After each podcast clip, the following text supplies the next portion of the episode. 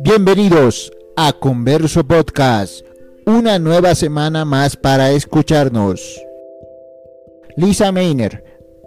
Aunque casi nadie la menciona, Lisa Meiner es la física que descubrió la fisión nuclear. Sueca de nacimiento, Viena de 1878, se estableció en Berlín, donde trabajó como ayudante de Max Planck y midió las longitudes de onda de los rayos gamma.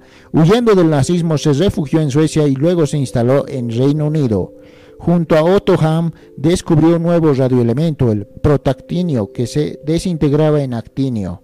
Luego estudió el experimento de Hahn que consistía en el bombardeo de uranio con neutrones y del que se obtenía bario. La explicación que justificaba que un isótopo radioactivo de bario se formaba en el bombardeo de uranio con neutrones era que el núcleo del uranio se rompía en dos.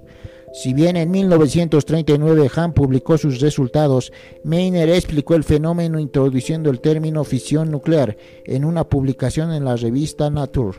El descubrimiento allanó el camino para lograr la liberación de la energía atómica, que derivaría en la bomba atómica.